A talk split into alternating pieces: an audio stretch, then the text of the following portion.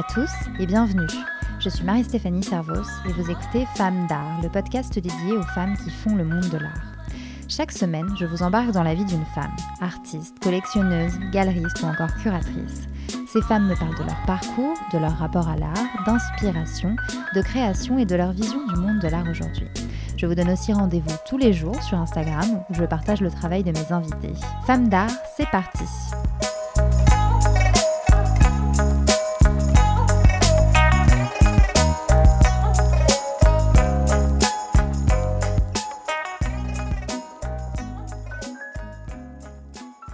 Cette semaine, je reçois Vera Kempf, la cofondatrice de la galerie en ligne Singulart. Il y a quelques semaines, Vera m'a contactée pour me proposer de réaliser une curation d'œuvres d'art autour des femmes et de l'abstraction. J'ai évidemment dit oui. J'étais très excitée par ce projet qui m'a permis de découvrir des dizaines d'artistes talentueuses et autant d'œuvres pour lesquelles j'ai eu de véritables coups de cœur. J'en ai retenu 30 qui composent une collection présentée sous forme d'exposition digitale sur le site internet de Singulart.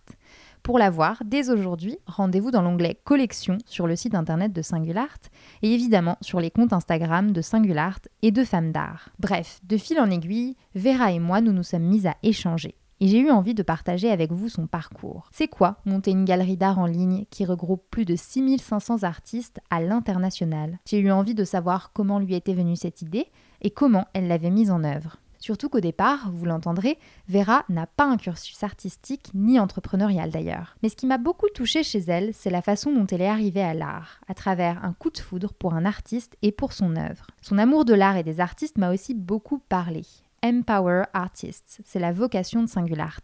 Dans cet épisode, nous parlons donc de son parcours entre Sciences Po et le lancement d'une galerie d'art en ligne, mais nous évoquons aussi les femmes artistes, écrivaines qui l'inspirent au quotidien. Je ne vous en dis pas plus, le reste est dans l'épisode. Bonne écoute Bonjour Vera Kempf. Bonjour. Merci beaucoup de m'accueillir euh, dans les locaux de Singulart à Montparnasse.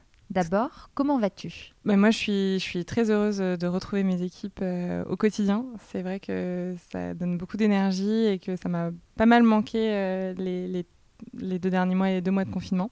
donc, on commence de nouveau à penser à plein de projets, à être très créatif et à se projeter dans l'avenir. Et ça, c'est très important pour moi. Alors, tu es cofondatrice de Singulart, une galerie d'art en ligne. Mais avant de revenir sur ton parcours et sur euh, la fondation de, de, la plateforme, moi, je voulais savoir à quand remonte ton intérêt pour l'art et est-ce que c'est quelque chose qui était présent dans ton éducation? Dans mon éducation, euh, oui, de manière euh, très euh, implicite, sans que, sans que je m'en rende compte, puisque mon père est spécialiste de l'histoire américaine et il l'enseigne à travers l'histoire de la peinture et de la photographie. Donc j'ai grandi entourée de, de livres de photographie, euh, de mon père qui, qui, va à des expos, euh, qui regarde des, des, livres de photos.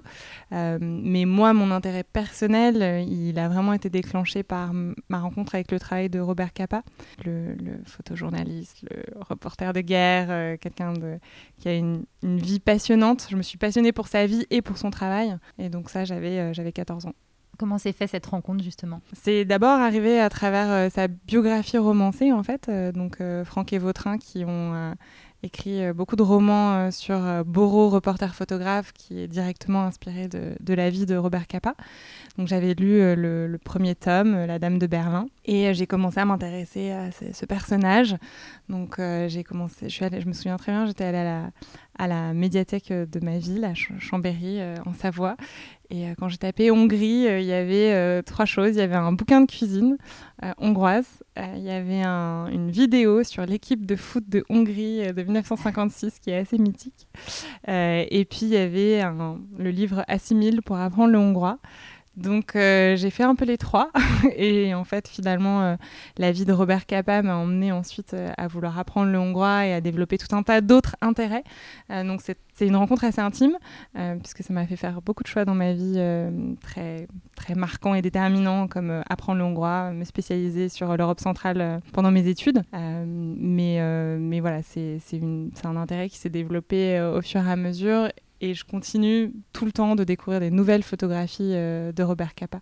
Et qu'est-ce qui t'a touché et qu'est-ce qui te touche toujours dans son travail? Je pense que c'est son regard sur euh, la vie quotidienne et les gens, euh, cette, cette, humanité qui se dégage de, de, son travail, de pouvoir comprendre la guerre à travers la vie de gens ordinaires. Après, il y a une vraie esthétique dans son travail et je pense qu'il y a plein de photoreporters qui me laissent un peu indifférente, alors que lui, son travail, je le trouve très beau, très touchant, alors même que les conditions sont atroces.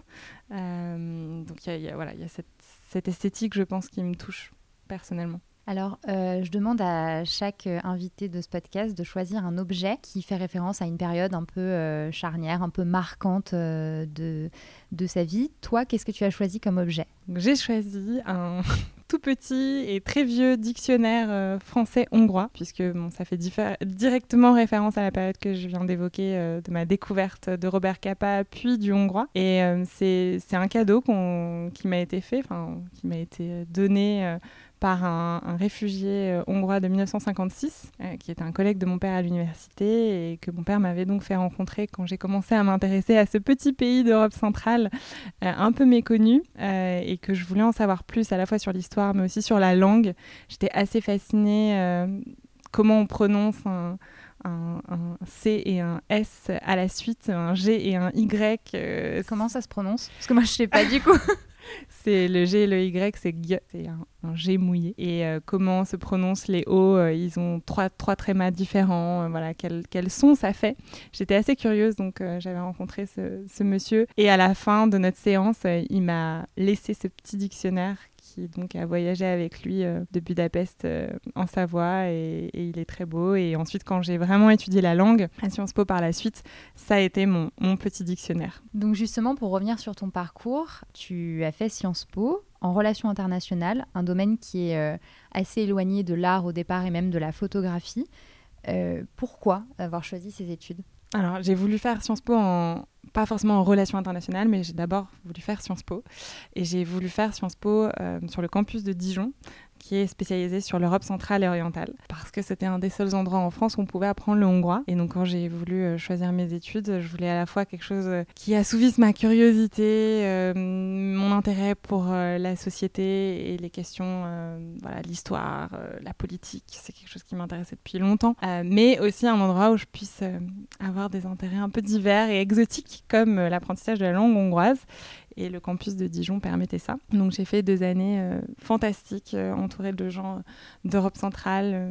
Ça a été ma vraie formation sur l'ouverture multiculturelle. Et ensuite, quand j'ai dû choisir ma spécialisation de master, j'ai choisi une relation internationale parce que ça restait encore une grande ouverture sur le monde et que ça me permettait de m'intéresser à une deuxième partie du monde après l'Europe centrale pour laquelle j'étais très curieuse depuis très longtemps, c'était l'Afrique. Euh, donc euh, j'ai fait une spécialisation sur l'Afrique en relations internationales.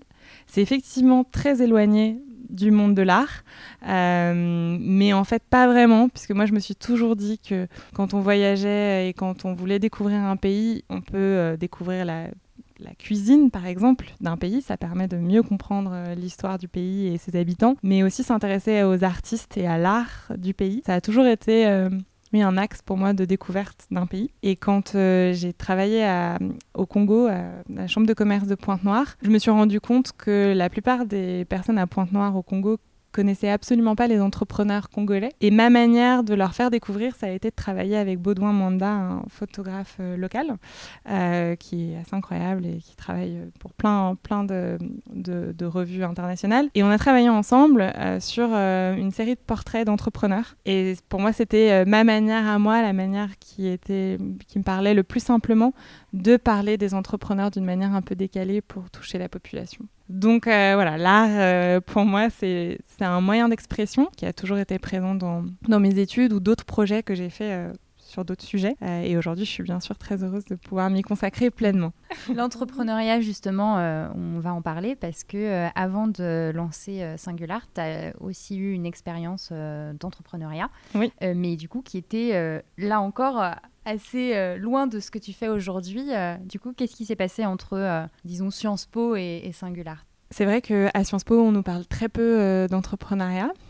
donc, moi, j'avais plutôt envie de, de travailler soit dans une grosse, grande ONG pour le développement international où euh, j'avais même pensé euh, de venir euh, passer les concours de la fonction publique européenne. mais c'est mon, mon stage et mon année de césure en Afrique qui ont été déterminantes. Donc j'ai travaillé à la Chambre de commerce de Pointe-Noire. J'ai rencontré des entrepreneurs et je me suis rendu compte que on pouvait monter une boîte avec des valeurs et avec un objectif social. donc je me suis dit, ok, donc mon, passé, ou en tout cas mon intérêt pour les causes humanitaires et de développement pourrait s'allier aussi avec un objectif de rentabilité. J'avais aussi été un peu déçue par certaines ONG dans lesquelles j'avais pu être bénévole, euh, où la notion d'efficacité et de rentabilité n'était pas forcément présente. Et je me disais, euh, on peut tout à fait euh, concilier les deux. Donc j'ai commencé à m'intéresser aux startups. Et ensuite, j'ai eu la, grande chance de faire un, cours d'introduction à l'entrepreneuriat à Sciences Po. Il y en avait un seul à l'époque. et il, a été animé par, aujourd'hui le, le CEO de l'OM, donc euh, c'est aussi assez différent, euh, Jacques-Henri Hérault, qui nous a coachés pendant euh, tout un semestre en nous disant qu'on avait toutes les qualités et la curiosité pour faire de très bons entrepreneurs. Et je me souviens très bien, à la fin d'un cours, je me suis dit, ok, bon, en fait, c'est ça. C'est ça. Euh, personne dans ma famille ne travaille dans le secteur euh, privé, mais euh, je me suis dit, ça, ça, correspond à mon envie du moment, à ma personnalité. Je suis un peu impatiente, je pense. et j'ai envie de voir mon impact rapide. Donc j'ai commencé un premier projet dans la pâtisserie avant donc de, de monter Singular. On apprend beaucoup de ses erreurs et je pense que la première la première boîte que j'ai montée, euh, il y a eu plein d'erreurs que je ne referai pas euh, si je remonte une boîte. Euh, mais le fait d'avoir choisi de travailler dans la food, comme on dit dans le milieu des startups, c'était parce qu'il y avait une curiosité, il y avait un projet innovant à monter. Donc je dirais que voilà, l'entrepreneuriat, c'est J'y suis arrivée par la curiosité. Et donc après, tu as euh, fondé, euh, cofondé Singulart. Euh, pourquoi? Qu'est-ce qui t'a donné envie de, de, fonder une galerie d'art en ligne? Pour être tout à fait honnête, le début de Singulart, c'est avant tout la rencontre avec mes associés et en particulier Denis Fayol, qui est le cofondateur, qui a été cofondateur de La Fourchette et qui a cofondé d'autres super startups. Et quand on s'est rencontrés, on a eu envie d'entreprendre ensemble. Donc il y a d'abord cette rencontre-là. Ensuite, il y avait l'exigence et l'ambition commune de monter une boîte qui ait du sens à l'international et qui puisse, avec le digital, apporter quelque chose à un secteur. Donc on s'est mis autour de la table et il m'a dit quel est le, le ou les secteurs dans lesquels tu te projettes dans lesquels tu puisses te dire, OK, euh, tous les matins, je vais me lever pendant 10 ans euh, avec l'envie de, de, le changer, de le transformer. Voilà, très rapidement, on est arrivé sur euh, le marché de l'art. Pas forcément au départ avec l'ambition de faire une galerie d'art en ligne. C'était pas forcément c'était pas du tout clair au début hein, que ce, serait euh, finalement une galerie d'art en ligne. On avait plutôt identifié un secteur très frileux vis-à-vis du digital. Et en tant qu'entrepreneur, quand on voit ça, on se dit bon, il y a des opportunités. Euh, un secteur très peu digitalisé, donc avec des gens très assez opposés au digital, et en même temps des métiers un peu en souffrance, euh, où on voyait très bien que il y avait beaucoup de galeries qui fermaient, beaucoup de commissaires-priseurs en France qui se posaient les questions de voir des boîtes comme Katawiki euh, émerger. Donc on s'est dit, c'est en train de démarrer euh, cet intérêt pour le digital. Donc il y a probablement des opportunités. Donc c'est comme ça que, euh, avec mon intérêt, mon envie d'avoir un impact dans un secteur et le fait d'identifier des opportunités dans, dans, le digital sur un secteur donné, qu'on s'est orienté vers le marché de l'art. Et ensuite, pourquoi une galerie d'art en ligne? C'est les artistes en fait qui m'ont qui m'ont convaincu. J'ai fait des, beaucoup d'entretiens pour savoir qu'est-ce que le digital pourrait apporter euh, au marché de l'art. Et là, je me suis rendu compte du manque d'international dans ce secteur. Et du fait que finalement, le fait que les artistes vendent leur travail principalement via des expositions et via des galeries faisait que c'était un secteur qui marchait comme le retail et que pour pouvoir euh, vendre ses toiles, euh, un, artiste devait convaincre un nouveau distributeur à chaque fois, il devait convaincre une galerie dans un nouveau pays, dans une nouvelle ville pour pouvoir présenter son travail à plus de collectionneurs et que finalement, euh, même si une œuvre d'art, elle est internationale par essence, ça c'était vraiment ma conviction dès le départ, de me dire on n'a pas besoin de comprendre la langue de l'artiste pour apprécier son travail. Parfois c'est intéressant de comprendre sa culture et de savoir d'où il vient pour encore avoir plus d'informations et apprécier encore plus euh, son travail, qu'est-ce qu'il a voulu dire et, les messages qu'il a voulu porter. Euh, en revanche, pas besoin de, comprendre sa langue. Et ce manque d'international euh, sur le marché de l'art nous a fait dire que le digital pouvait apporter ça, pouvait mettre sa pierre à l'édifice. Et donc j'ai commencé à discuter avec pas mal d'artistes dans des pays étrangers, et notamment un, photographe sud-africain Graham Williams, qui m'a dit Mais Vera, euh, bientôt, euh, plus personne se déplacera pour aller aux foires. Euh, pour moi qui habite en Afrique du Sud, tu peux pas savoir comme ça m'ennuie de devoir toujours aller en Europe pour présenter mon travail et pouvoir vivre de mon travail. Vas-y, fonce, c'est l'avenir. Et je pense que cette conversation, elle a été déterminante pour moi, pour me dire, les artistes sont convaincus du bien fondé du digital pour euh, les accompagner au XXIe siècle. Euh, donc contrairement peut-être euh, au discours ambiant, les artistes sont convaincus, donc faisons-le pour les artistes. C'est vraiment ta conviction de dire que, que l'art, là, pour l'avenir, ça va se passer en ligne et à l'international? Non, c'est pas ma c'est pas ma conviction de dire que il vaut mieux acheter une œuvre d'art en ligne plutôt qu'une œuvre d'art en physique. Il y a toujours, je pense que le moment de la rencontre physique entre euh, l'œuvre d'art physique et le collectionneur ou juste l'amateur d'art qui, va la, voir, c'est déterminant, c'est super important. Le digital ne permet que de faciliter cette rencontre. Pour nos collectionneurs, il y a toujours ce moment waouh quand euh, ils reçoivent l'œuvre chez eux. Et souvent, ils nous écrivent pour dire que c'est encore mieux, tellement plus émotionnel et il y a tellement quelque chose qui se passe en plus euh, quand ils la reçoivent chez eux. Ils nous envoient les photos de une fois qu'elles sont euh, qu'elle est accrochée l'œuvre ou que ils ont ils ont enfin fait faire le cadre ou autre. Ils nous montrent euh, comment l'œuvre vit chez eux et ça c'est très important, ça reste très important. Mais en revanche, je suis convaincue que non, on ne peut pas continuer à découvrir des talents dans le monde entier en voyageant à travers le monde, c'est plus possible, c'est plus faisable, il y a trop de choses qui se passent partout. Et aussi, ça exclut beaucoup d'artistes du monde de l'art, je trouve. Et ça, c'est aussi une conviction forte chez Singulart, c'est de dire que on, travaille pour l'égalité des chances, on rend le monde de l'art plus accessible, à la fois du côté des collectionneurs puisqu'ils peuvent accéder à des talents du monde entier. Mais pour les artistes, on peut représenter des artistes émergents du Chili sans qu'ils aient eu besoin euh, de convaincre des galeries européennes de présenter leur travail. On peut convaincre des artistes africains qui euh, peuvent, euh, avec leur smartphone, faire des photos de qualité suffisante et les mettre en ligne. On peut leur donner une chance d'accéder à un marché. Et ça, c'est aussi quelque chose de très important dans notre travail au quotidien. Donc trois ans après le lancement de Singulart, ça a l'air de plutôt bien marcher parce que comme euh, tu le disais, vous êtes 60 euh, maintenant? Oui. 61 ou 60 Oui, 60, 61. une soixantaine. voilà, vous êtes une soixantaine euh, et, pendant le, confinement d'ailleurs, vous avez levé 10 millions d'euros. Tout à fait. Donc, c'est quoi la suite La suite de Singulart, on a eu la chance de, trouver notre marché, cette volonté d'apporter la brique internationale au marché de l'art, d'aider les artistes à gagner en visibilité euh, et à vendre à des collectionneurs qui ne pourraient pas les découvrir euh, dans leur galerie locale ça marche, puisque aujourd'hui, donc 91% de nos ventes sont cross-border, transfrontalières. Euh, donc ça, c'est une grande chance pour nous. Euh, on a aussi euh, montré notre capacité à fidéliser les collectionneurs, ce qui, en tant qu'entreprise, est très important pour, pour la durée et pour la rentabilité. un collectionneur qui vient sur Singulart, un sur trois rachète, pas deux mois plus. Enfin, ça arrive de deux, trois jours plus tard, parfois deux mois plus tard, parfois un an plus tard, mais on crée cette fidélisation qui est très importante. donc c'est aussi ce qui a pu convaincre euh, les investisseurs de, miser sur nous. C'est assez compliqué de convaincre le, milieu des investisseurs euh, financiers quand on monte une boîte dans le marché de l'art. Il y a eu beaucoup d'échecs, euh, il y a beaucoup de boîtes qui n'ont pas marché. ils sont assez frileux il y a beaucoup d'investisseurs aussi qui ne croient pas qu'on peut acheter une œuvre d'art en ligne, donc même sur le produit, ils n'arrivent pas à y croire.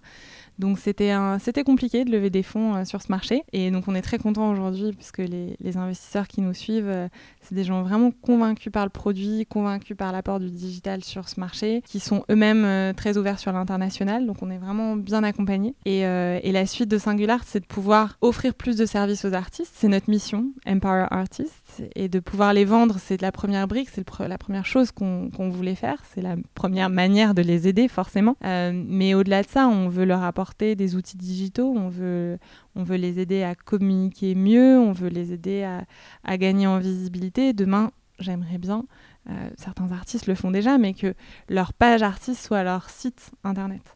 Euh, parce que pour avoir passé, euh, fait beaucoup de conversations avec des artistes, ils ont dépensé parfois beaucoup d'argent pour réaliser un site internet qu'ils ont beaucoup de mal à mettre à jour euh, ou, en, tout cas euh, à garder, euh, à la page, on va dire. Alors qu'on a essayé de créer un outil avec Singulart qui soit très simple à mettre à jour, que ce soit assez simple de mettre les œuvres dans, leur portfolio. Donc voilà, on réfléchit à tout ça, comment apporter plus de valeur aux artistes et côté collectionneur, comment avoir une expérience vraiment encore plus plaisante, on, vient de lancer une fonctionnalité qui permet aux artistes de mettre des vidéos de leurs œuvres. Et on croit vraiment dans cette capacité, avec une expérience digitale, d'arriver quand même à très bien se représenter ce qu'est l'œuvre, ce qu'est l'objet, pour se dire ok est-ce que comment ça va rendre euh, chez moi? Euh, donc euh, après il y a aussi toute une expérience avec le cadre. On se rend compte que encadrer une œuvre ça apporte énormément à l'œuvre aujourd'hui on a une fonctionnalité assez basique qui permet de, visualiser ce que ferait un cadre à l'œuvre qu'on a envie d'acheter. Et demain voilà c'est tout un tas de, de petites fonctionnalités qu'on espère développer pour aider les collectionneurs à mieux se projeter dans leur achat. Ok. Euh, alors, il y a une dernière question que, que j'aimerais te poser, que je pose euh, à toutes les personnes que, que j'interviewe.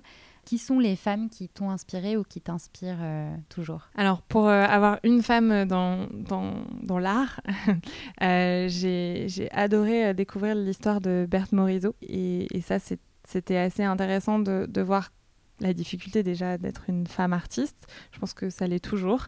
Euh, quand on voit le, nombre de femmes artistes dans le monde, euh, ça pose quand même question. Donc chez Singular, pour nous, c'est aussi très important de dire qu'on représente 50% de femmes euh, artistes et 50 d'hommes artistes. Voilà, donc on permet aussi cette égalité des chances. Euh, et Berthe Morisot, c'était fascinant de, de voir euh, déjà historiquement une femme euh, au début du XXe siècle, une femme parmi la seule, parmi les impressionnistes, comment elle a fait sa place. Donc j'aime beaucoup son histoire, j'aime beaucoup son travail aussi, mais J'aime beaucoup son histoire. Et après, en tant qu'entrepreneur, euh, je pense que Sheryl Sandberg euh, est un peu un modèle pour moi, euh, m'a beaucoup poussé. J'ai lu son livre Lean In au moment où vraiment on préparait la levée de fonds, la première levée de fonds de Singular. il m'a donné beaucoup de force, je pense, de croire en moi et dans ma capacité à incarner un leadership féminin. Hmm. Donc Sheryl mm. Sandberg qui est CEO de Facebook. Tout à fait. Et après, Chimamanda Ngozi Adichie, qui est donc une auteure nigériane et qui a écrit notamment le best-seller Americana. c'est un roman qui m'a énormément marqué. J'ai parlé beaucoup de, livres, euh, vous comprenez que euh, la littérature compte beaucoup. Et pour avoir vécu en Afrique, euh, ça, a, vraiment fait un, écho fort en moi, cette histoire de, de cette jeune Nigériane qui part étudier aux États-Unis et qui découvre qu'elle est noire. qu'elle découvre ce que ça veut dire en fait dans d'autres pays d'avoir une couleur de peau différente puisque bien sûr au Nigeria, être noir, euh, c'est être comme tout le monde, alors que quand elle part aux États-Unis faire ses études, ça renvoie à, une autre histoire, ça renvoie à, des préjugés et ça renvoie à des conditions sociales. Et c'était très intéressant cette réflexion, parce que moi j'ai expérimenté l'inverse quoi, quand je suis arrivée en, Afrique et que j'ai travaillé euh, avec des Congolais, de me dire, ok, je suis une femme et je suis blanche, qu'est-ce que ça veut dire et qu'est-ce que quelles, interprétations euh, on pose déjà sur moi avant même que j'arrive. C'était une lecture assez, assez plaisante et puis au-delà de ça, c'est une femme très intéressante. D'accord. Eh ben merci beaucoup, Vera Kempf. Merci, Marie-Stéphanie. Et voilà, Femme d'art, c'est fini. Merci beaucoup d'avoir écouté cet épisode. Si vous l'avez aimé, n'hésitez pas à mettre un commentaire ou une note. Quant à moi, je vous dis à la semaine prochaine pour un nouvel épisode et à tout de suite sur le compte Instagram de Femme d'art.